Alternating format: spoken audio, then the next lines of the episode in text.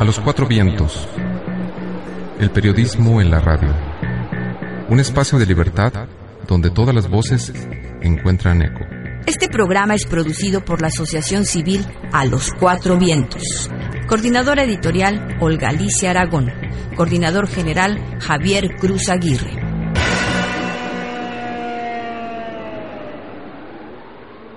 Hola, ¿qué tal? ¿Qué tal? Sean bienvenidos a su programa Los Cuatro Vientos en Internet. Hoy es jueves 7 de julio. Le damos la más cordial de las bienvenidas. Olga Alicia, ¿qué tal? ¿Cómo te va? Muy bien, Javier. Saludo aquí con mucho afecto, con mucho cariño a nuestros amigos de A los Cuatro Vientos. Y listos para empezar una edición más de su programa. Gracias por su preferencia. Por favor, compártanos. ¿eh? Ya sabe usted, si le gusta el programa, agréguelo a sus amistades, a sus seguidores y ayúdenos así a mantener este canal de comunicación independiente totalmente comprometido con la sociedad. Olga, pues muchas notas. Vamos a empezar como siempre con las notas buenas para que no nos digan que somos unos amargados. ¿Eh? Fíjate. ¿Qué amargado vas a ser tú, Javier, si eres más bueno que el pan de dulce? México es el país de América que más plásticos está recuperando, amigos y amigas. En esta nota del periódico Excelsior dice que el director general de la Asociación Civil ECOSE, Jorge Treviño, destacó que México se volvió el país más recuperador de envases de PET, que es el plástico utilizado en envases para bebidas y textiles, esto en toda América. Somos el número uno, por arriba de Estados Unidos, Canadá y Brasil. Treviño informó que en México ya se obtiene un porcentaje muy importante en la recuperación de envases para bebidas y textiles de estos envases de plástico. Y este año las instituciones educativas participantes en la capital juntaron 221.886 kilos de PET, como se conocen a las botellas de plástico. También se promueve ya la recolección de otros materiales como polietileno de alta densidad que en este ciclo escolar llegó a 8.417 kilos y el aluminio, del que los estudiantes juntaron 1.335 kilos. Informó que este reto de ECOSE, que es la empresa Ecología y Compromiso Empresarial, se realiza en la capital del país y en 65 zonas metropolitanas de México. Y la próxima semana se definirá al ganador de entre las escuelas que recolectaron estos materiales a nivel nacional. De acuerdo con el avance de la comparación con todas las escuelas, el primer lugar nacional, la secundaria 232 Vasco de Quiroga, turno matutino, logró juntar 13 toneladas y destacó que las ciudades que más material recuperan son Tampico en Tamaulipas, eh, la ciudad de Durango y Mazatlán en Sinaloa. El primer lugar de este reto ganó 18 mil pesos y se le dio un premio adicional de 4 mil para papelería y artículos escolares. Además, entra a la competencia nacional, donde si gana tiene derecho a participar por un proyecto más grande, como una cafetería o una cancha de fútbol en una escuela. Enhorabuena, ¿no? Para los ganadores. pues interesante. Javier, porque se está formando este, una conducta de conciencia ecológica en los estudiantes. No dice ECOSE, esta empresa, cuánto es lo que ganan ellos por la recolección de plásticos que hacen los alumnos, lo importante es que la conciencia se está formando, los hábitos se están formando y ojalá que también en nuestra casa todos aprendamos a separar la basura orgánica y de la inorgánica, por lo menos con ese paso que demos, ¿no? Así es, definitivamente es importantísimo que entremos a la cultura del reciclaje de nuestra basura. De esta manera entonces estamos dándole alternativas al planeta para de alguna forma eliminar contaminación, pero lo mejor, ¿no? La reutilización de este material. Y con miras eh, a otro acontecimiento muy bueno que ya tenemos en puerta, Javier, que son las Olimpiadas en Brasil, una buena información para aquellos amantes del ciclismo, que en Ensenada tenemos a muchísimos y muchos de ellos son además amigos de los cuatro vientos. Sí, de esta nota de la agencia Notimex dice que la mexicalense Carolina Rodríguez, quien milita en el equipo kazajo Woman Astana, ganó su lugar en el equipo olímpico azteca a base de coraje y perseverancia para representar a México en la máxima justa deportiva del mundo. Ayer miércoles, la Federación Mexicana de Ciclismo, que dirige Edgardo Hernández, hizo oficial la inclusión de esta jovencita Carolina Rodríguez en la selección olímpica a Río 2016 en la especialidad de ruta, al considerar que es una de las pedalistas que pasan por un buen momento deportivo. Esta competidora de 22 años tuvo sus inicios como ciclista en la modalidad de montaña, en el cual trató de aguantar el duro trajín del barro en las justas nacionales e internacionales a las cuales fue invitada. Gracias a su entrenador italiano, Giuseppe Grassi, Rodríguez comenzó a dar sus primeros pasos en el ciclismo en 2009, ya compitiendo en carretera. Ya que vio en ella cualidades para esta modalidad, el entrenador la propuso para las Olimpiadas. Como seleccionada del Estado de México, la ciclista comenzó a dar resultados inesperados para adjudicarse el primero el título del Panamericano Juvenil en Argentina 2011 al ganar la contrarreloj a la regiomontana Ingrid Extrell, quien se apuntaba para acudir a los Juegos Olímpicos de Londres en el año 2012. Pues enhorabuena, ya les habíamos dado una nota muy lamentable con aquel, aquel asalto a estos 30 ciclistas y ahora esto que realmente a los ciclistas a quienes amamos este deporte, pues también nos llena de, de muchísima satisfacción, Galicia. Y bueno, Javier, pues empezamos con muy buenas notas, con muy buena información, pero vamos al panorama internacional, porque aquí vamos a recibir un cubetazo de agua fría.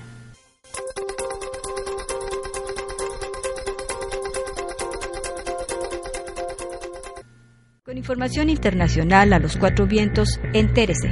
¿Qué pasa en el mundo? Vamos a entrar con estas notas internacionales, lo que está sucediendo con el Estado Islámico, ¿no? Esta información de la agencia AP que nos informa que el grupo terrorista Estado Islámico utiliza las populares aplicaciones encriptadas como Telegram y WhatsApp para traficar con mujeres yazidíes, vendiéndolas como esclavas. Avisos en árabe como Virgen Hermosa, de 12 años, su precio ya está en 12.500 dólares y será vendida pronto. ¿Qué te parece, Olga Qué tonterías. Una barbaridad, Javier. Los avisos que en algunos casos aparecen acompañados junto con otras imágenes de gatitos y de armas, apareció en una aplicación encriptada y que envió a la agencia de noticias AP un activista de la comunidad yazidí de Irak quien trata de liberar a unas 3.000 mujeres y niñas que se cree están siendo retenidas como esclavas sexuales por extremistas del Estado Islámico. Las fotos muestran niñas que lucen ropas finas, algunas de ellas muy maquilladas. Miran sombríamente hacia la cámara. Pues quién no. Algunas recién ingresan a la adolescencia. Ninguna parece mayor de 30 años, Olga. Mira, hace unos días estamos platicando de la esclavitud eh, contemporánea, ¿no? Lo veíamos en el tema del trabajo, pero siempre, siempre este tema de la esclavitud sexual nos ha acompañado a la, humanidad, creo que desde que comenzamos a tener estas primeras poblaciones que le dieron origen a las grandes civilizaciones en el mundo. Qué pena. Y lo peor, Javier, es que nos asustamos y nos alarmamos mucho por lo que sucede en el Estado Islámico, pero la esclavitud sexual se da en todo el planeta en donde menos se imagina usted, aquí cerquita, en Tijuana, por ejemplo, está considerado un centro importante para la trata de personas, incluida la explotación sexual de mujeres, ¿no? Que las tienen en condiciones de esclavitud. Y muchas de estas mujeres son adolescentes apenas, ¿no? Así es. Eh, independientemente de, de este escándalo que también existe en Internet, con las famosas páginas en donde accesan los pederastas, y a los que se les vende también jóvenes, jovencitas, incluso niñas, ¿no? 8, 9 años, y ahí están estos enfermos pagando grandes cantidades para tener sexo con estas adolescentes y con estas niñas. Qué vergüenza para muchos hombres que están también participando, porque si las están poniendo en venta como esclavas es porque también existen muchísimas cantidades de hombres que pues están dispuestos a pagar por estos servicios, ¿no? Qué estupidez. Como dijera nuestra poeta Sor Juana Inés de la Cruz, ¿quién peca más? ¿La que peca por la paga o el que paga por pecar? bueno, Olga, pero mira, Canarias Semanal también nos da una información que nos indigna. El Fondo Monetario Internacional avisó en un reciente documento de la posibilidad de que determinados gobiernos tengan que proceder a la confiscación del ahorro de las familias con el objetivo de poder salvar a los bancos de una quiebra catastrófica. Antes, en un informe sobre vigilancia fiscal de octubre de 2015, el Fondo Monetario ya había advertido sobre la posibilidad de confiscar hasta el 10% del patrimonio que acumulan los hogares con el objetivo de reducir la deuda pública a niveles de 2007, fecha en la que estalló la actual crisis financiera. Ahora los economistas Carmen Reinhardt y Kenneth Resoff insisten en que es muy probable que diversos estados se verán obligados a ejecutar diferentes fórmulas que faciliten la reducción de su elevado endeudamiento público, bien sea a través de una reestructuración de la deuda con la elevación de la inflación o a través de tasas de interés negativas, impuestos o una combinación de todas ellas. Ambos economistas prevén la quiebra parcial de diversos países, refiriéndose en particular a los pertenecientes a la periferia de Europa, en los que tendrán que procederse a una reducción de deuda pública mediante la transferencia de recursos desde los ahorradores privados hacia el Estado. Bueno, Olga, pues aquí en Europa están muy alarmados por esto. Sin embargo, en México ya lo vivimos con el Fobaproa, ¿verdad? Aquí, aquí, ya se hizo. ¿Y sabes con qué también? ¿Te acuerdas con las famosas devaluaciones cuando pusieron aquel dólar, ¿cómo se llamaba? El, estos dólares mexicanos después de la, de la devaluación de 1982, que te acuerdas que el gobierno mexicano se quedó con los ahorros en dólares de los mexicanos en las cuentas bancarias y pagó lo que quiso. Eh, según lo que yo entiendo de esta nota que ahora nos da a conocer Canarias semanal, pues se trata de una expropiación de hecho sobre las cuentas bancarias de los particulares, que pueden retenerles hasta el 10% para que el país deudor pueda amortiguar su deuda o parte de su deuda. Pagar a los bancos. Pagarle a los bancos, a los, a los bancos mm. extranjeros, ¿no? Que están en manos de extranjeras regularmente. Pero este, en el caso del FOAPROA, hubo quien lo calificó como el atraco del siglo. en ese, en ese caso fue eh, deudas de grandes empresarios, de grandes capitalistas eh, nacionales y extranjeros que fueron pasadas a la sociedad, Javier, porque el, gobierno les pagó a ellos, hizo el rescate bancario, pero no todavía nos lo están cobrando a nosotros. Sí, todavía lo pagamos. Si bien es cierto que no expropian el 10% de la gente que tiene cuentas bancarias, lo cierto es que estamos pagando con recursos del erario esa deuda que era privada. Bien, Olga, vamos al primer corte, amigos y amigas, regresamos a los cuatro vientos.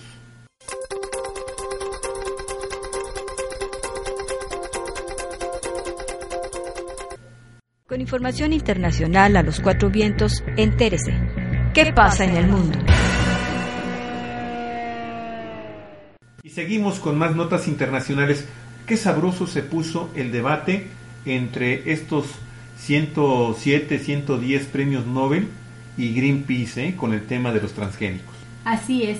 Ayer Silvia Ribeiro, ella es una científica connotada ella preside una organización muy importante que se denomina Grupo Internacional ETC o Grupo de Acción sobre Erosión, Tecnología y Concentración. Como representante del Grupo ETC, dio respuesta contundente a los 107 premios Nobel y lo hizo a través de un artículo que fue publicado en el periódico La Jornada. Bueno, yo no sé qué va a decir Joaquín Boigas, nuestro amigo y colaborador de los Cuatro Vientos, sobre este tema. Fue tema de debate en el programa que subimos ayer eh, a los Cuatro Vientos. Pero mire, científicos prominentes publicaron una carta defendiendo el cultivo de alimentos transgénicos, pero con escasos argumentos científicos y más pareció un acto de propaganda a favor de las empresas de transgénicos. Nos dice Silvia Ribeiro, son pocas las veces que tanta gente prominente del ámbito científico presume su ignorancia en tan corto espacio. Con esas palabras se refiere a los 107 premios Nobel, Javier. Y se refiere a la carta pública que un centenar de ganadores del premio Nobel publicaron el 30 de junio defendiendo los, transgénicos, particularmente el llamado arroz dorado, atacando a Greenpeace por su posición crítica a estos cultivos. Dice ella que la carta abunda en adjetivos y apelativos altisonantes, hace afirmaciones falsas y no da argumentos, por lo que parece más una diatriba propagandística de empresas de transgénicos que científicos presentando una posición. Para empezar, el llamado arroz dorado, que defiende con tanto énfasis, no existe, no por las críticas que le haya hecho Greenpeace y muchas otras organizaciones, sino porque sus promotores no han podido hacer una formulación viable pese a casi 20 años de investigación y más de 100 millones de dólares invertidos. Tampoco han demostrado que tenga efecto en aportar vitamina A.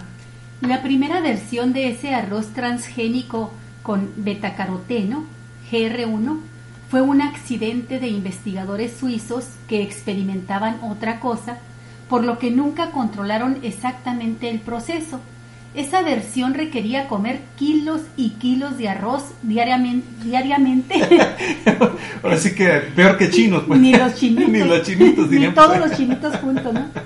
Kilos y kilos de arroz diariamente para completar la dosis necesaria de vitamina A. Luego, Singenta, que es otra transnacional, compró la licencia y como propaganda donó la licencia de investigación a una fundación en la que es miembro la Fundación Singenta. Pero la empresa retuvo los derechos comerciales.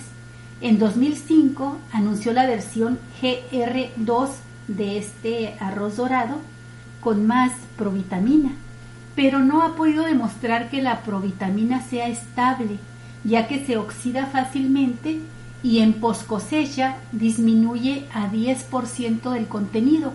Como es una manipulación genética experimental de alteración de rutas metabólicas, podría tener cambios imprevistos con efectos graves para la salud.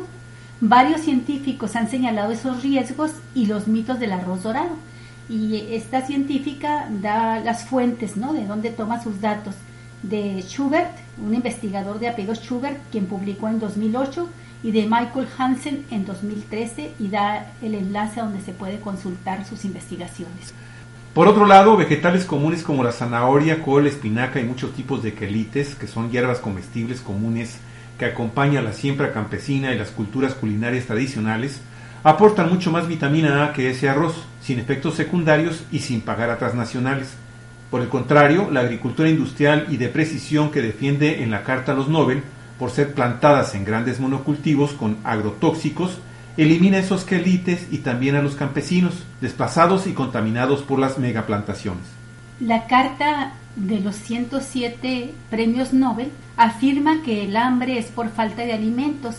Sin embargo, Silvia Ribeiro sostiene que este argumento es falso, porque la producción mundial de alimentos sobra para todos los habitantes del planeta ahora y en 2050. Si existen hambrientos y desnutridos, es porque no tienen tierra para producir ni pueden acceder a los alimentos. La cadena agroindustrial de alimentos que detentan los transgénicos desperdicia de 33 a 40% de la comida producida según datos de la FAO, lo cual alcanza para alimentar a todos los hambrientos del mundo. Además, como informa Greenpeace en su respuesta, 75% de la tierra agrícola se usa para producir forrajes para animales en cría industrial y agrocombustibles, no alimentos. Pues bueno el debate, ¿no? Bueno el debate va a continuar en el transcurso de los próximos días y aprovechamos para recomendarles de nueva cuenta nuestro programa especial con Joaquín Boigas en el tema de la ciencia lo subimos ayer por la noche, ayer jueves 6 de julio, así que pues está invitado para que nos visiten 400.net. Y para que participe en el debate, Javier. De hecho, lo han estado haciendo con sus comentarios. ¿no? muchísimas gracias. ¿eh? De nueva cuenta, aprovechamos para agradecerle también sus comentarios.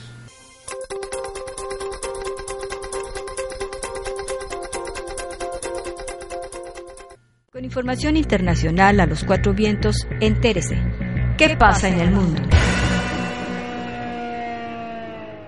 En información internacional tenemos también eh, pues las declaraciones de Dilma Rousseff, Javier, desde Brasilia, en la agencia AFP. Dilma Rousseff, la presidenta brasileña, negó ayer miércoles en un escrito enviado al Senado que haya violado la Constitución adulterar las cuentas públicas en uno de los últimos pasos de su juicio de destitución. Rousseff, suspendida de su cargo desde el 12 de mayo, optó por no dar su testimonio en persona ante la Comisión Especial del Impeachment, donde su fuerza es minoritaria, y su defensa fue leída por su abogado, el exministro de Justicia, Eduardo Cardoso. Lo que más me duele en este momento es la injusticia. Lo que más duele es percibir que estoy siendo víctima de una farsa jurídica y política dijo Rousseff en su carta a los senadores. No cometí ningún crimen de responsabilidad. Jamás desvié un solo centavo del patrimonio público para mi enriquecimiento personal o de terceros, añadió en el escrito que recorrió parte de su biografía, incluyendo su tiempo en prisión durante la dictadura militar en Brasil de 1964 a 1985. Y bueno, todo indica que el 4 de agosto, en víspera de la inauguración de los Juegos Olímpicos en Río de Janeiro, la Comisión recomendará la destitución de Rousseff y que ese parecer será ratificado cinco días después en el plenario del Senado por mayoría simple. Y otro escándalo a nivel internacional, amigos y amigas, es estas declaraciones de Tony Blair, el ex primer ministro británico, en donde dice que la inteligencia sobre Irak, la inteligencia británica, ¿verdad?, fue errónea y pues ya está pidiendo disculpas. El ex primer ministro británico Tony Blair admitió que las pruebas que proporcionaron los servicios de inteligencia para justificar la guerra de Irak en 2003 estaban equivocadas y pidió disculpas por las consecuencias de su decisión al iniciar el conflicto. En esta nota de la agencia EFE se señala que la información de inteligencia que se produjo en este momento de la guerra resultó ser errónea y las consecuencias resultaron ser más hostiles, prolongadas y sangrientas de lo que habíamos imaginado, declaró Blair en una comparecencia pública tras la divulgación de este informe oficial en el Reino Unido sobre la invasión de Irak. Por todo eso, expreso más pena, arrepentimiento y disculpas de las que ustedes pueden llegar a conocer o creer, afirmó Blair, y puntualizó que si se hubiera dejado en el poder a Saddam Hussein, el presidente iraquí habría supuesto una amenaza para la paz mundial. Y bueno, pues ya Blair aceptó toda la responsabilidad sobre estos errores que apuntan al llamado informe Chilcot, que sostiene que el gobierno subestimó las consecuencias de la guerra y no agotó todas las opciones pacíficas antes de dar luz verde a esta invasión. En respuesta, exveteranos y familiares decaídos en la guerra de Irak estudian llevar a juicio a Tony Blair. Esto nos lo informa la agencia EFE. Varios antiguos combatientes y los familiares de los soldados británicos muertos en la guerra de Irak comunicaron el pasado miércoles que tratarán de llevar a juicio al ex primer ministro laborista Tony Blair, al que responsabilizan de un conflicto que califican de ilegal. Estos veteranos eh, de esta guerra que duró del 20 de marzo al 1 de mayo del 2003 y fue seguida hasta la retirada de tropas en el año 2009 de una sangrienta posguerra, se ha sumado a los parientes de los fallecidos para pedir responsabilidades políticas. Muchos de ellos han participado en una manifestación en el centro de Londres organizada por la coalición Parad la Guerra, en solidaridad con las víctimas británicas e iraquíes y para condenar la invasión que lideró Estados Unidos con el apoyo del Reino Unido y de España. Fueron alrededor de 200 personas las que se congregaron a las puertas del Parlamento para la presentación por parte del exalto funcionario John Chilcot de un esperado informe sobre la preparación y consecuencias de esta contienda. En el documento repartido en 12 volúmenes, Chilcot concluye que la invasión del país árabe no era el último recurso disponible y se fundamentó en pruebas defectuosas, socavó la autoridad de la ONU y tuvo efectos que se sufren aún hoy. Y bueno, aún con todo esto, amigos y amigas, la agencia AFP menciona que el ex primer ministro británico Tony Blair defendió su decisión de llevar al país a la guerra de Irak en respuesta a una investigación que le acusó de haber seguido ciegamente a Estados Unidos. Blair amagó con pedir disculpas, pero luego insistió en que fue la decisión correcta. Expreso más pena, arrepentimiento y disculpas de lo que nunca llegaráis a saber o imaginar, dijo Blair antes de matizar.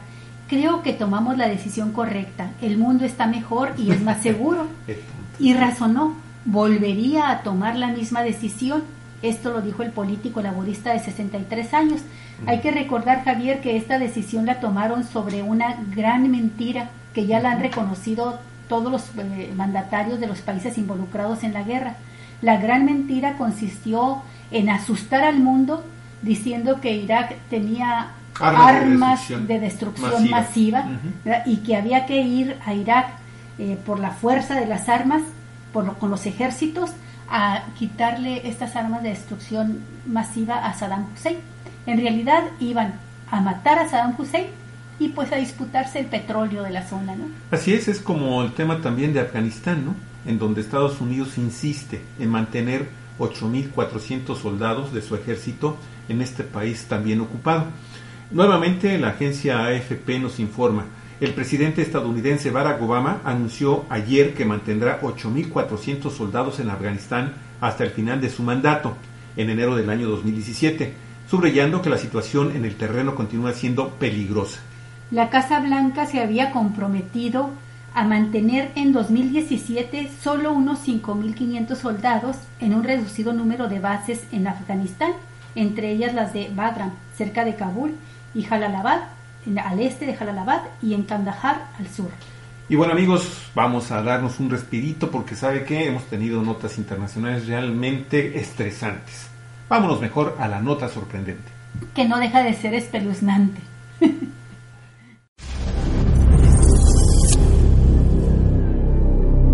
A los cuatro vientos provoca su inteligencia y su imaginación con las noticias asombrosas.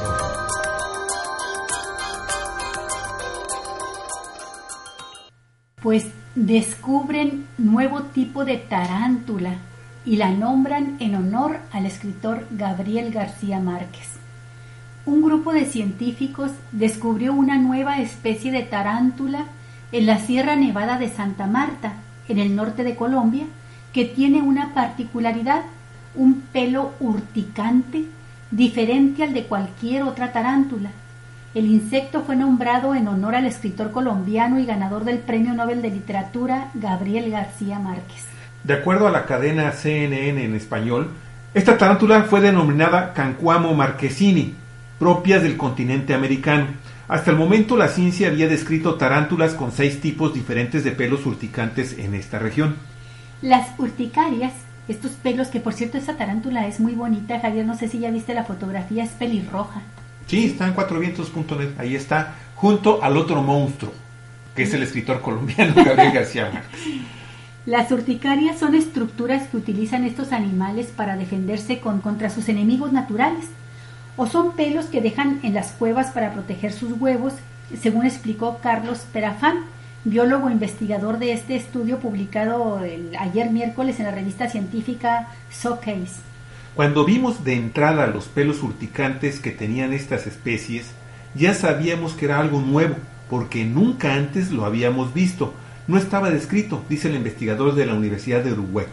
Otra de las características que permitieron la nueva clasificación de este animal es que su órgano sexual es diferente, tiene más ornamentaciones en comparación con el resto de órganos de las tarántulas, dice el estudio. Este animal fue encontrado en un hábitat a 1600 metros sobre el nivel del mar en la costa caribeña colombiana. Si usted entra a Cuatro Vientos, va a encontrar el mapa en donde va usted a ubicarla perfectamente bien. Está en la zona norte, frente al mar Caribe. Ahí está, ahí está la zona donde fue encontrada esta tarántula. Y sabes que Javier, muy cerquita de donde nació Gabriel García Márquez. Por eso, lleva el nombre de García Márquez, no por aquello de las partes más ornamentadas que yo no creo que se las hayan conocido. Pues esta fue nuestra nota asombrosa.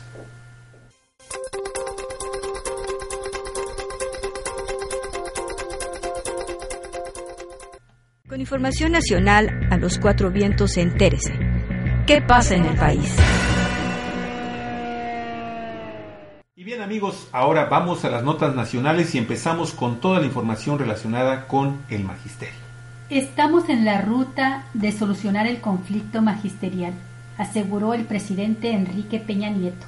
Pese a los entrampes en las negociaciones entre la Secretaría de Gobernación y la Coordinadora Nacional de Trabajadores de la Educación por el conflicto magisterial, el presidente ve un avance según informó ayer la agencia APRO. En una gira que realizó por el estado de San Luis Potosí, Peña Nieto dijo, creo que estamos avanzando y creo que estamos en ruta de poder encontrar una solución.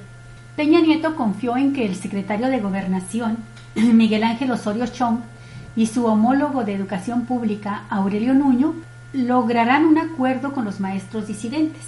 Mantengo amplia confianza en lo que se viene realizando para distender este escenario, dijo, y enfatizó que el límite de su gobierno será siempre el diálogo. Reiteró también que su administración está para hacer valer la reforma educativa. Y mientras tanto, chocan maestros y policías.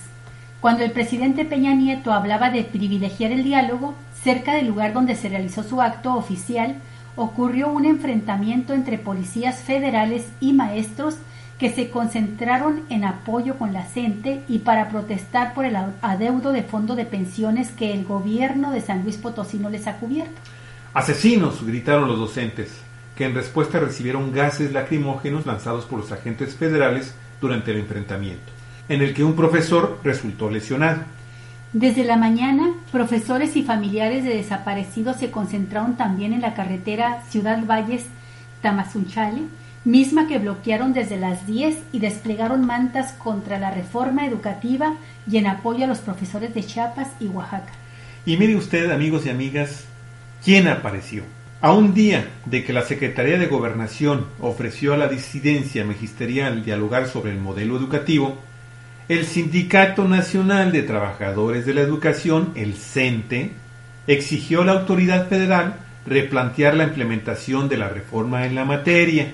En un documento de 12 puntos que Juan Díaz de la Torre, presidente del CENTE, entregó ayer a Aurelio Nuño, titular de la Secretaría de Educación Pública, el líder sindical demandó el respeto a los derechos que el gremio adquirió en el pasado, el pago de incentivos como se hacía antes de la reforma educativa y la revisión de la evaluación de desempeño docente y el despido injustificado de maestros.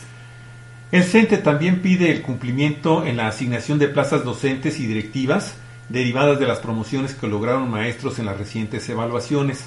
El titular de la SEP se comprometió a que el 16 de agosto comience a resolverse estas inconformidades.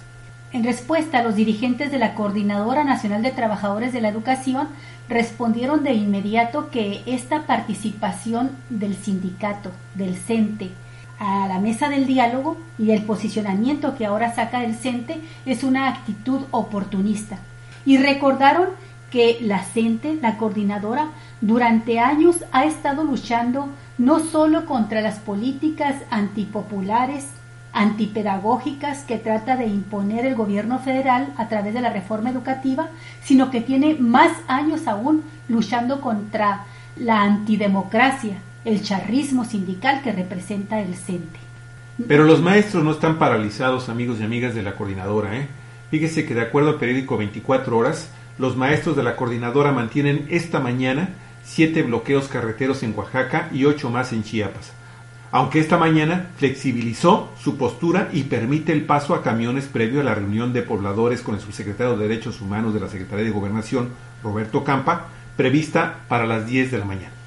En la carretera, el crucero de Hacienda Blanca en Ochistlán se colocó un retén en el que se impedía el paso a camiones de diversas empresas y solo se daba paso a autos particulares y del transporte público. Sin embargo, a las 7 de la mañana, una comisión de la coordinadora decidió abrir de momento la vialidad para permitir el desahogo de la carretera México-Oaxaca, debido a que había más de 200 camiones varados, algunos con productos perecederos.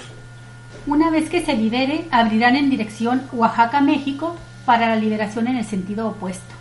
Y bueno, después de 17 días, fíjese, la Procuraduría General de la República anunció que va a traer la investigación sobre la matanza en Ochistlán.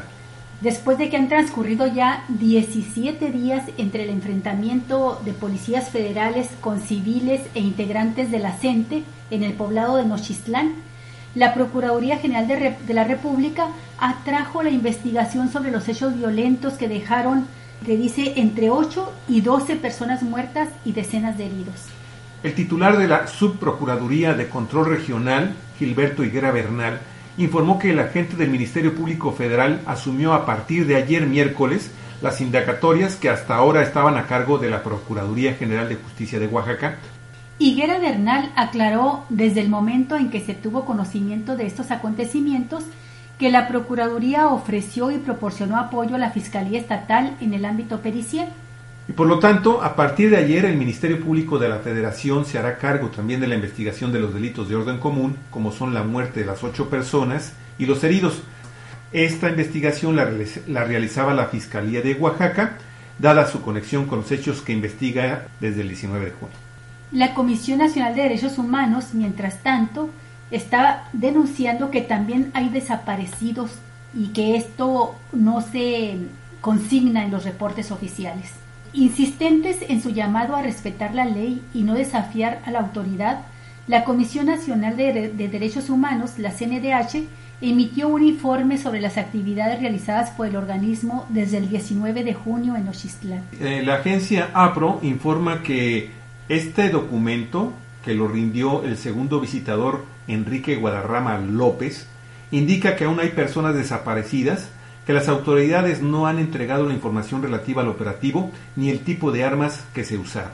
Aunque precisó que están en los tiempos para responder, el visitador expuso que aún no es posible determinar cuáles fueron los cuerpos de seguridad. Fíjate, Javier, todavía no saben cuáles fueron las policías que participaron en esto. A 17 días no saben cuáles fueron los cuerpos de seguridad, las divisiones ni el tipo de participación que cada uno pudo tener en el desarrollo de los hechos del 19 de junio. Pues Olga, mira, antes de que hagamos nuestros comentarios, nuestras opiniones sobre estos temas, vamos a la nota del troglodita y posteriormente ya resumimos todo. ¿Te parece? De acuerdo.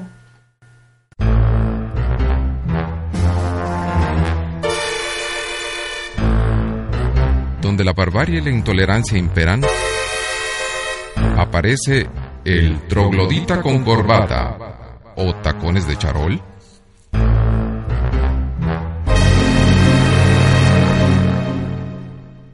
ante miles de hombres y mujeres de la costa chiapaneca, quienes se congregaron para recibir apoyos oficiales, el gobernador Manuel Velasco fustigó los bloqueos magisteriales. En un video que se dio a conocer en las redes sociales, Velasco Coelho arenga eufórico ante una multitud para arremeter en contra de las protestas de los docentes y quienes los respaldan. El acto se registró durante una gira del gobernador por la zona Istmo, Zona Costa y Soconusco, en compañía de José Antonio Meade, titular de la Sol.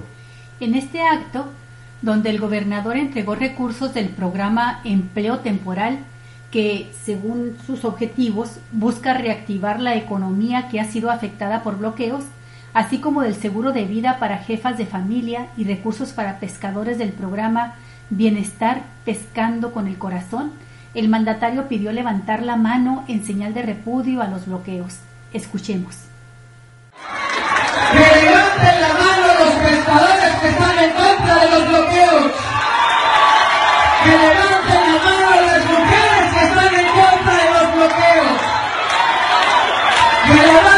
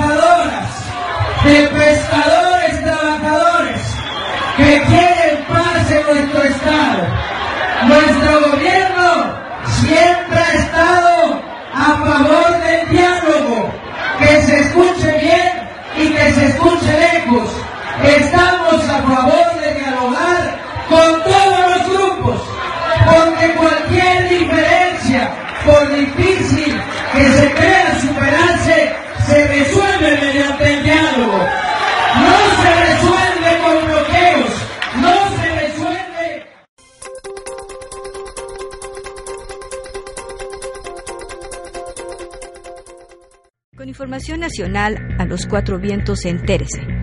¿Qué pasa en el país? Hay tantas cosas que comentar amigos y amigas y que yo empezaría, Olga, por esta reaparición de la ¿no? del sindicato. Es increíble cómo ahora quieren aprovechar y cómo se pretende ser un protagonista importante del gobierno federal en el tema de la posible eh, modificación a la reforma educativa en este país.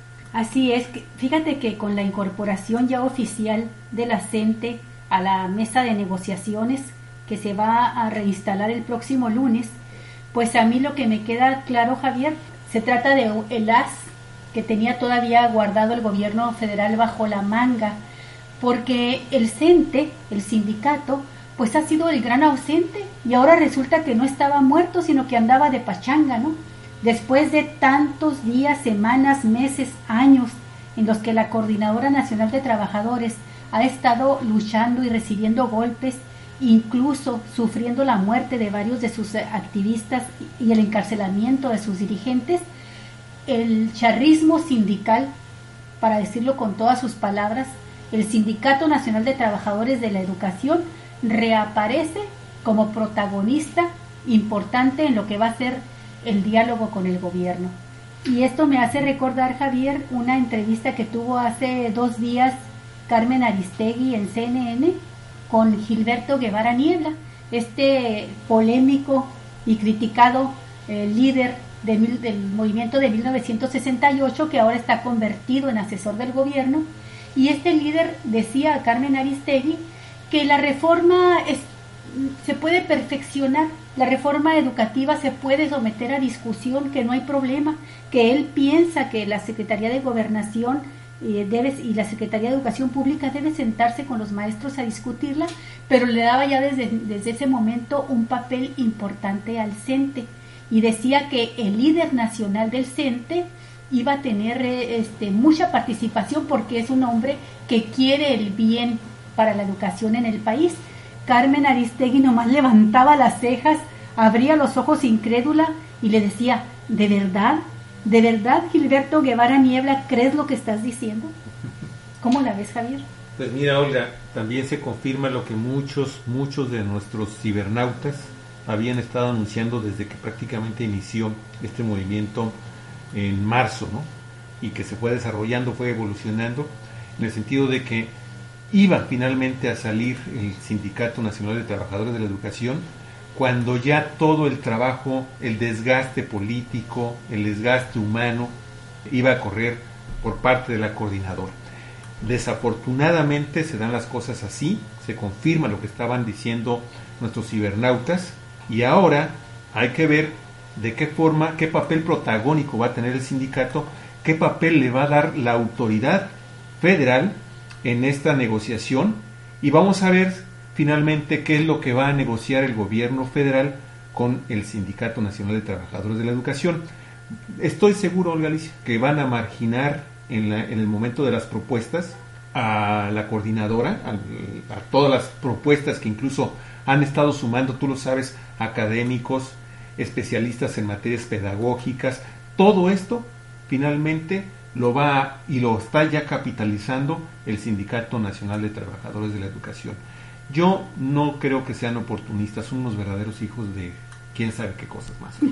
De veras. Fíjate, lo dice con palabras muy claras el maestro Efren González, que ha sido un activista del movimiento magisterial en Chihuahua.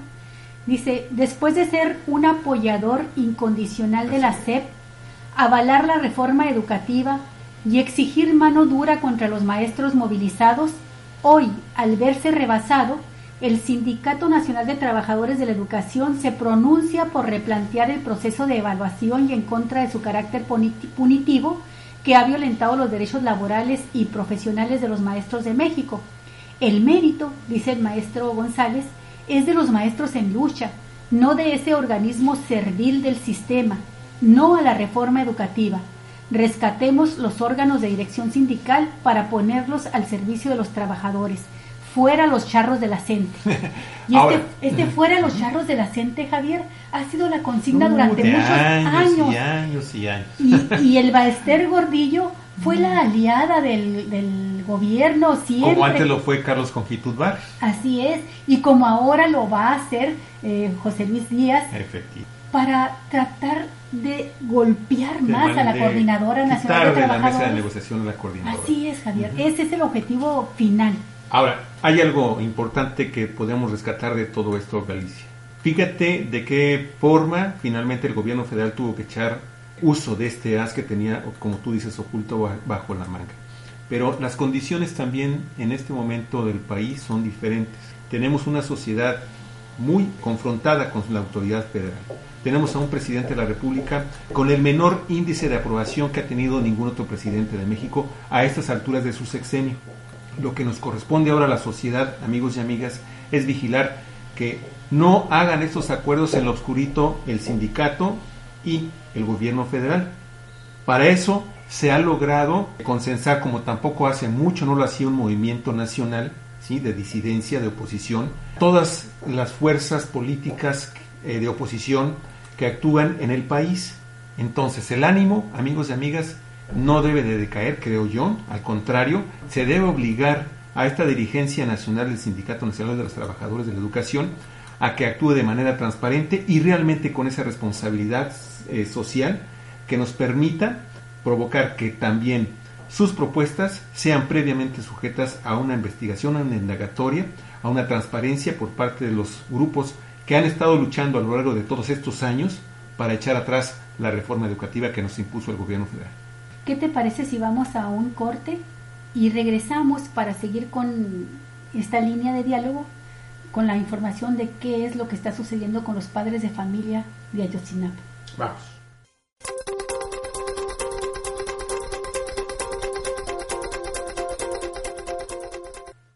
Con información nacional a los cuatro vientos, entérese. ¿Qué pasa en el país? Vamos a recordar a Pablo Neruda, el poeta, y su poema La injusticia. Fui descubriendo la ley de la desdicha, el trono de oro sangriento, la libertad celestina, la patria sin abrigo, el corazón herido y fatigado, y un rumor de muertos sin lágrimas, secos como piedras que caen. Y entonces dejé de ser niño, porque comprendí que a mi pueblo no le permitieron la vida y le negaron la sepultura. Esto sirve como preámbulo, amigos y amigas, para leer la información relacionada con que los padres de estos jóvenes desaparecidos de la escuela rural de Ayotzinapa han anunciado ayer que rompieron el diálogo con la Cancillería y con el gobierno federal mexicano. La agencia APRO informa lo siguiente. Padres de los 43 normalistas de Ayotzinapa decidieron ayer levantarse de la mesa de negociaciones luego de que autoridades de la Secretaría de Gobernación y de la Cancillería desconocieron parte de los acuerdos signados en la sede de la Comisión Interamericana de Derechos Humanos en la ciudad de Washington para dar continuidad a las indagatorias de este caso. Además, decidieron instalar un plantón indefinido afuera de la Secretaría de Relaciones Exteriores. Vidulfo Rosales, abogado de los padres, denunció que el gobierno mexicano dio marcha atrás en varios puntos ya acordados en la Comisión Interamericana de Derechos Humanos sobre el futuro mecanismo de seguimiento a las recomendaciones del Grupo Interdisciplinario de Expertos Independientes. Asimismo, informó que la canciller Claudia Ruiz Massieu negó que el mecanismo diera seguimiento al cumplimiento por parte del gobierno mexicano de las 20 recomendaciones puntuales de los expertos que tuvieron que salir del país el pasado 30 de abril ante la negativa del gobierno de extender su mandato de coadyuvancia en la investigación del caso Ayotzinapa. Por su parte, el subsecretario para Asuntos Multilaterales y Derechos Humanos de la Secretaría de Relaciones Exteriores, Miguel Ruiz Cabañas, rechazó que se haya roto el diálogo con los padres y dijo que solo son diferencias de matiz las que existen entre las partes para establecer el esquema de seguimiento a las recomendaciones del grupo interdisciplinario de expertos independientes. Prueba de que no se ha roto el diálogo es que hoy, dijo, los familiares de los normalistas sin localizar se reunirán con el secretario de Gobernación, Miguel Ángel Osorio Chong, puntualizó también este funcionario luego de que los padres se levantaron de la mesa de diálogo molestos porque dijeron que el gobierno quiere dar marcha atrás a temas que se habían pactado. El subsecretario agregó que ya hay acuerdos muy importantes sobre lo que será el esquema de seguimiento y confió en que durante una próxima reunión con la Comisión Interamericana de Derechos Humanos se puedan resolver las diferencias de matiz que subsisten. Pues Olga, mira, con esta información se nos viene una nube muy oscura para eh, ver la resolución del caso de Nochistlán, en Oaxaca. Si un asesinato de tantas personas, de tantos jóvenes, tardan años y años y años, pasan los meses y no sucede absolutamente nada, como sucedió exactamente en el caso de Tlatelolco, ¿sí? de la matanza de Tlatel- del, del 68 de estudiantes. Años, ¿cuántos años han pasado y no se ha sancionado a ninguno de los autores intelectuales de este asesinato, de, esta, de este genocidio? Entonces, Olga Alicia, el caso de Ayotzinapa lo veo yo como otra muestra de impunidad que impone el gobierno federal mexicano a los ciudadanos de este país. Una verdadera afrenta que lastima, que enoja, que molesta y del que ya estamos cansados. Peor aún, fíjate, en el caso de Ayotzinapa, en estos dos años que se van a cumplir de los dolorosos hechos que sufrieron los estudiantes de Ayotzinapa, de la normal, la escuela normal rural, han servido para que el gobierno vaya desapareciendo pruebas y evidencias. El día de ayer nos informaban que incluso uno de los videos importantes que el grupo de especialistas había entregado a la Procuraduría desapareció y se trata de un video en el cual se podía apreciar con toda claridad, dicen los especialistas, la participación de los cuerpos policíacos en estos hechos, tanto de la represión como la de desaparición de los eh, 43 normalistas. Pues eh, qué pena, qué pena, Galicia, que estén sucediendo estas cosas que si las contrastamos con la información que les vamos a proporcionar en este momento, amigos y amigas, vamos a ver cómo en el gobierno federal mexicano existimos ciudadanos de tercera, cuarta, quinta categoría, pero los que están siempre en el primer nivel son intocables, gozan de impunidad absoluta. Y fíjense lo que son las cosas. Respecto al caso de la fuga del Chapo, ¿sí? Eh, la periódico La Jornada está informando el día de hoy que la Procuraduría General de la República obtuvo auto de formar prisión en contra del empresario Manuel Rodolfo Trillo Hernández por su presunta responsabilidad en el delito de operaciones con recursos de procedencia ilícita, toda vez que el Ministerio Público Federal demostró su involucramiento con el cártel de Sinaloa y que participó en el financiamiento para la construcción de- del túnel a través del cual Joaquín El Chapo Guzmán logró evadirse del penal del Altiplano. Sí, esta dependencia federal dio a conocer que el pasado 27 de junio se cumplimentó en reclusión la orden de aprehensión contra Trillo Hernández, a quien se le vincula con el cártel de Sinaloa desde el año 2001. De acuerdo con las investigaciones, el procesado utilizó el sistema financiero mexicano para dispersar en territorio nacional un monto estimado de 954 millones de pesos en un periodo de cinco años, utilizando su verdadera identidad y tres nombres falsos, así como 16 cuentas bancarias. Actualmente Trillo Hernández se encuentra preso en la cárcel en el Centro Federal de Readaptación Social número 15 en el estado de Chiapas. Olga, ¿por qué comentaba yo al principio este, y relacionaba este caso con el tema de la impunidad? ¿Quiénes están detenidos y quiénes han sido castigados por el tema de la fuga del Chapo? Eh, los celadores, el director del penal, de donde se fugó, El este director, de, las- director general de, de prisiones que pertenece es. a la Secretaría de Gobernación. Pero ese es, el, Nada. ese es el más alto funcionario No, ni él, ni él. que ni siquiera tampoco está detenido, ¿no? ni, ni preso, ni objeto de una averiguación, ni nada. Nada. Entonces, fíjate cómo la justicia en este país se aplica de una manera totalmente selectiva. Y eso, amigos y amigas, son cosas que les digo de nueva cuenta, nos tienen totalmente ya agobiados, fastidiados, porque es pura simulación, pura simulación. Como que hacemos que, que en estos casos damos algunos avances, pero los verdaderos responsables de este tema gozando la vida, el erario, las vacaciones y todas las prestaciones que les da el trabajar en el gobierno.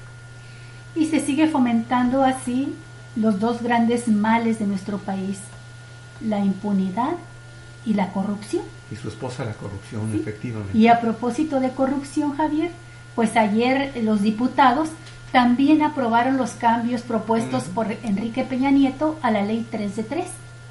El Congreso de la Unión aprobó modificaciones a la ley anticorrupción, así se llama, así no se ría, así se llama, a la ley anticorrupción, tras los cambios promovidos por el presidente Enrique Peña Nieto de un artículo que obligaba a particulares a presentar declaraciones patrimoniales y de intereses. De acuerdo con una nota de la agencia AFP, las modificaciones fueron votadas el pasado lunes por el Senado y este miércoles por la Cámara de Diputados, con lo que la ley ya fue enviada al Ejecutivo para su publicación, informó el Congreso. La ley anticorrupción que forma parte de un paquete de siete leyes aprobadas a mediados del mes pasado, fue vetada parcialmente el 23 de junio por el presidente, quien consideró excesivas las obligaciones que contemplaba para particulares.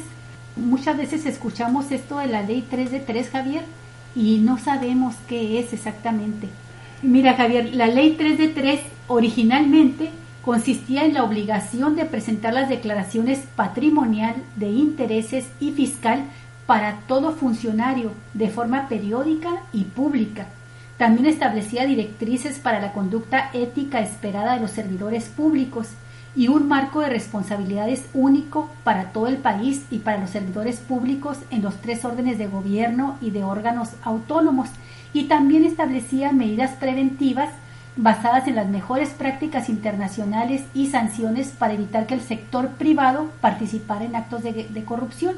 Bien, pues todo este filo se lo quitaron los diputados y de los senadores a la iniciativa que promovieron los propios ciudadanos. Fue una iniciativa que llegó a la Cámara de Diputados con más de 600 mil firmas recabadas en el país. Cuando la aprueban los diputados, lo primero que hacen es eliminar la obligación de los funcionarios públicos de hacer pública su declaración, Javier. Y luego, lo segundo que hacen, a petición de los empresarios y a petición del presidente Peña Nieto, es esto que realizaron ayer, eliminar la obligatoriedad de los empresarios de abrir la información a la sociedad de sus este, declaraciones cuando tengan eh, negocios con el sector público. Y de acuerdo con estas modificaciones que han hecho la iniciativa, pues ya quedó como un león rasurado, sin, sin colmillos y sin garras. Quedó como un espantapájaros ahí esa ley, Javier. Pues todo esto para beneficiar a los intocables. Y hablando de ellos, amigos y amigas, Televisa, ¿no? el grupo Televisa informó que la investigación interna ordenada tras la presentación de un documento anónimo ante las autoridades de Estados Unidos ha terminado y que los abogados contratados por el consorcio concluyeron la falsedad de cada una de las referidas acusaciones. En ese documento, cuya copia obtuvo el semanario Proceso, se describen estrategias de ocultamiento y presunto lavado de dinero de ingresos a Televisa, en el texto se responsabiliza principalmente al vicepresidente ejecutivo de Televisa, Alfonso de Angotia, y al jefe de finanzas de la compañía, Salvi Folch Viadero. Hay que darle contexto, amigos y amigas. Estas acusaciones se dieron en, en la exhibición de estos documentos conocidos como los Panama Papers, y en donde también fue mencionada la presunta operación para intervenir en la compañía constructora ICA por parte de Televisa, ¿no? y del cual ya la revista Proceso también ha dado información. Lo cierto es que antes de que Proceso diera a conocer estos, estos documentos, Televisa informó a Wall Street Journal que estas acusaciones eran ficticias y sin fundamento y que se trataba de un intento orquestado para infligir un daño a la reputación de la compañía y de sus empleados. Hasta la fecha, las autoridades estadounidenses no han expresado públicamente su posición ante el contenido de este documento, pero por ley iniciaron una investigación cuyas conclusiones todavía son desconocidas. Pero ¿qué tal Televisa? Eh? Mire, el segundo reporte trimestral de este grupo informa que de abril a junio de este año sus ganancias crecieron 6.6% en comparación con el mismo periodo del año 2015 y que las ventas totales de esta empresa aumentaron 12.1% al sumar 23.524 millones de pesos. Qué barbaridad. Sí. La utilidad neta del grupo Televisa registró un crecimiento de solo 0.9% al sumar 1.766 millones de pesos según el mismo reporte. Pobrecitos, ¿verdad? Se van a quedar pobrecitos. Y bueno, el segmento de Televisa con mayor crecimiento fue el de Sky, esta empresa de televisión restringida vía satélite, cuyo crecimiento fue de 18% en el mismo periodo, por el mayor número de suscriptores, mientras el segmento de contenidos de televisión abierta creció 11%. Engordando a la sombra del poder, así le pondría yo esta nota, Javier. Te digo, y hay de empresarios empresarios, ¿no? Estos empresarios intocables, estos grandes, grandes millonarios, gozando de los privilegios del tráfico de las influencias que le da este, estar gobernando gobernando en Bajo la ¿ah? sospecha, Javier, de estar mm. participando en lavado de dinero, ¿no? Así es. Pero bueno, Ahí va una nota buena, ¿no? Fíjese que la Suprema Corte de Justicia de la Nación va a discutir hoy un proyecto que declara la inconstitucionalidad del esquema de crédito hipotecario que aplica el Infonavit desde el año 1992. El proyecto fue elaborado por el ministro José Ramón Cosío, quien propuso a la primera sala fallar contra el artículo 44 de la ley del Infonavit, el cual regula la actualización de los saldos de los préstamos por atentar contra la obligación del Estado de proveer crédito barato para vivienda. El artículo 123 de la Constitución establece que toda empresa estará obligada a proporcionar a los trabajadores habitaciones cómodas e higiénicas mediante las aportaciones que las empresas hagan a un fondo y establecer un sistema de financiamiento que permita otorgar estos créditos baratos y suficientes para que adquieran en propiedad tales habitaciones. De acuerdo al proyecto del ministro Cosío, los créditos del Infonavit son en realidad más caros que los que ofrece la banca comercial, pues el artículo 44 lleva a que se cobre tanto interés simple como interés compuesto, lo que deviene en el cobro de pagos excesivos en los 30 años que dura el préstamo. Pues sí, Javier, te dan una casita que en el momento tiene un valor comercial de 300 mil pesos y terminas pagando casi 2 millones de pesos, ¿no? Y bueno, Olga, vamos finalmente en estas notas nacionales con dos notas. Animal Político dice que el Congreso de Chihuahua, de mayoría priista, aprobó un aumento de hasta 6 mil millones de pesos a la deuda estatal a pagarse en 25 años, a pesar de los esfuerzos en contra realizados por el gobernador electo Javier Corral y por la bancada del PAN. Durante la sesión de ayer, la bancada del PAN presentó una moción para regresar la propuesta de monetización de los recursos remanentes del fideicomiso 80672, iniciativa del gobernador César Duarte, a la mesa de análisis de la Comisión Permanente, con el fin de evitar que las carreteras se hipotecaran para los próximos 25 años. Total que con 23 votos a favor y 8 en contra, así como dos ausencias, pues esto se aprobó, la, deuda, la nueva deuda pública, después de poco más de tres horas y media de la sesión. Solo un priista. Eh, una priista. Solo una priista, Teporaca Romero, se pronunció en contra de esta iniciativa, indica un diario del periódico Reforma.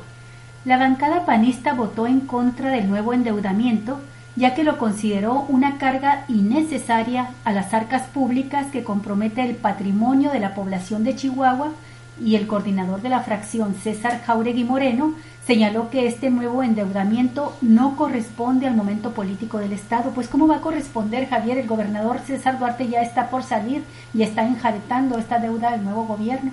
Las cosas están que arden en Chihuahua. El PRI impugnó las elecciones, todas las elecciones. Eh, los órganos eh, electorales, el tribunal a nivel del Estado, este, no, ni siquiera admitió la, impugnación, Javier eh, la rechazó, dijo que no procedía, que estaba fuera de tiempo además, y se fueron cuando parecía que todo ya se iba a solucionar, que César Duarte reconocía el triunfo de Javier Corral, pues resulta que no. El PRI manda esta impugnación al Tribunal Federal. Entonces el conflicto continúa y a la vez pues se hace que Duarte hace que el Congreso le apruebe este endeudamiento. Está muy difícil la situación en Chihuahua. Y pues más difícil se le va a poner ahora a Javier Corral cuando reciba este paquetote, ¿no? De este nuevo crédito que se suma a la deuda pública de Chihuahua, que es una de las más elevadas a nivel nacional. A Javier Corral y a los que sigan, porque es un endeudamiento por 25 años. Como en el caso de Ensenada, ¿no? Así En el caso de Ensenada, que también, bueno, de eso vamos a platicar más adelantito. Pero mire, el periódico La Jornada también nos habla de otro foco rojo en materia político-electoral. Fíjese que el Tribunal de Justicia Electoral del Estado de Zacatecas decidió anular la elección del Ayuntamiento de Zacatecas por irregularidades graves cometidas por la candidata María Soledad Luébano Cantú y llamó a la realización de una elección extraordinaria. La votación fue de dos a dos por parte de los magistrados ante la excusa de la magistrada Hilda Lorena Ayala, quien dijo no poder votar en este asunto. Ah, este, eso está muy interesante. Sí, son ¿eh? cinco, son este eh, cinco magistrados, Javier. Conflicto de interés. Así es. Entonces, de estos cinco magistrados, la magistrada Ayala se retira, se abstiene y la votación se empata. Entonces, de esta manera, fue el voto de calidad del presidente del Tribunal de Justicia Electoral, Juan de Jesús Alvarado Sánchez, el que avaló el veredicto de la anulación de la elección en el ayuntamiento de la capital de Zacatecas, donde se estableció que se está ante una conducta reiterada de violación a las disposiciones electorales y desconocen de esta manera el triunfo de María Soledad Luevano Cantú, que es candidata de Morena. En la petición del juicio de nulidad electoral presentado por el Partido Revolución Institucional en contra del resultado en el Ayuntamiento de Zacatecas, se denunciaron varias irregularidades referentes a actos anticipados de precampaña, al denominarse la aspirante como promotora de la soberanía nacional, así como la realización de actos anticipados de campaña.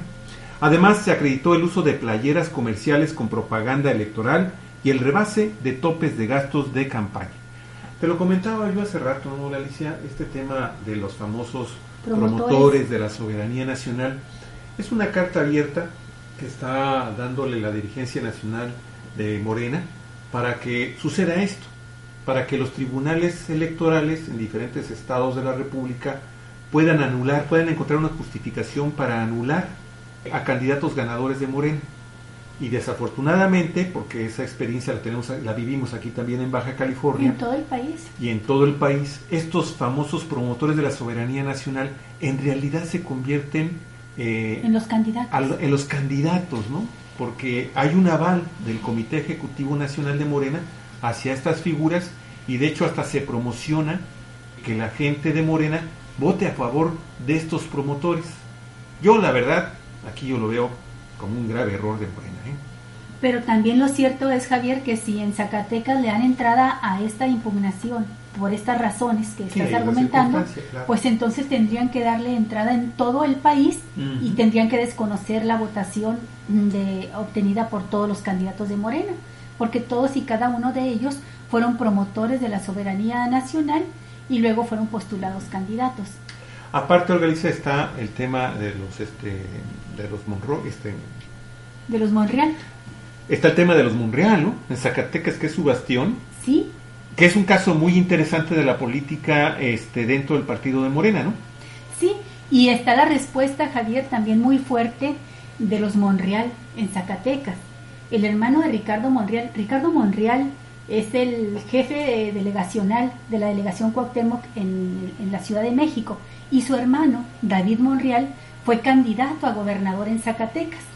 Pues ayer mismo David Monreal dio una conferencia de prensa en la que junto con Soledad Luébano, que es a la que están desconociendo las autoridades eh, estatales como candidata electa en la capital de Zacatecas, dieron esta conferencia y dijeron que luego de la anulación de las elecciones en la capital, David Monreal va a convocar, Javier, a una asamblea popular para que la gente decida si se va a una acción que impida la toma de protesta de quienes vayan a asumir el gobierno corrupto del PRI. Así lo dijo. En conferencia de prensa anunció que apoyará todas las medidas de presión que encabece el movimiento de Morena y desestimó que Soledad Luevano participe en las elecciones extraordinarias a las que está convocando el Tribunal de Justicia Electoral del Estado de Zacatecas. Dijo, no le veo ningún caso porque es el mismo órgano electoral que nos está robando la elección. Así es que si nos desconocen a nuestra candidata, lo que vamos a hacer con el aval que nos dé la Asamblea Popular es impedir que tomen protesta los que vayan a asumir el gobierno corrupto del PRI. Otro foco rojo encendido en Zacatecas, como tú, como tú lo dijiste, Javier. Calificó como muy bofo el argumento de los magistrados que quitan este el triunfo a Soledad Luébano. Y ahí están. A propósito de los Monreal también, Javier, recientemente, hace, qué sé que fue el domingo pasado, fue secuestrado el, el, suegro de Ricardo Monreal. Todavía no se sabe nada al respecto. lo único que conocemos es la declaración de la Procuraduría de Justicia de Zacatecas señalando que se están siguiendo todas las líneas de investigación y que se está haciendo la búsqueda exhaustiva de este señor. Es un señor de 83 años, Ricardo Monreal, quien como bien dices tú, se perfila para ser el próximo candidato a jefe de gobierno en el distrito, en la Ciudad de México, Ricardo Monreal está señalando que puede tratarse de persecución política, de amago, de represalia política contra ellos y pidió que, la que la investigación no solo se deje en manos de la Procuraduría de Zacatecas, que intervenga también el gobierno federal, porque piensa él que está relacionado con actos que su gobierno ha realizado en contra de los invasores de tierras y de bienes inmuebles en la Ciudad de México.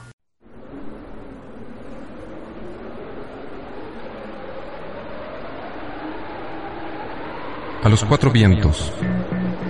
El periodismo en la radio. Un espacio de libertad donde todas las voces encuentran eco. Este programa es producido por la Asociación Civil A los Cuatro Vientos. Coordinadora editorial Olga Alicia Aragón. Coordinador general Javier Cruz Aguirre.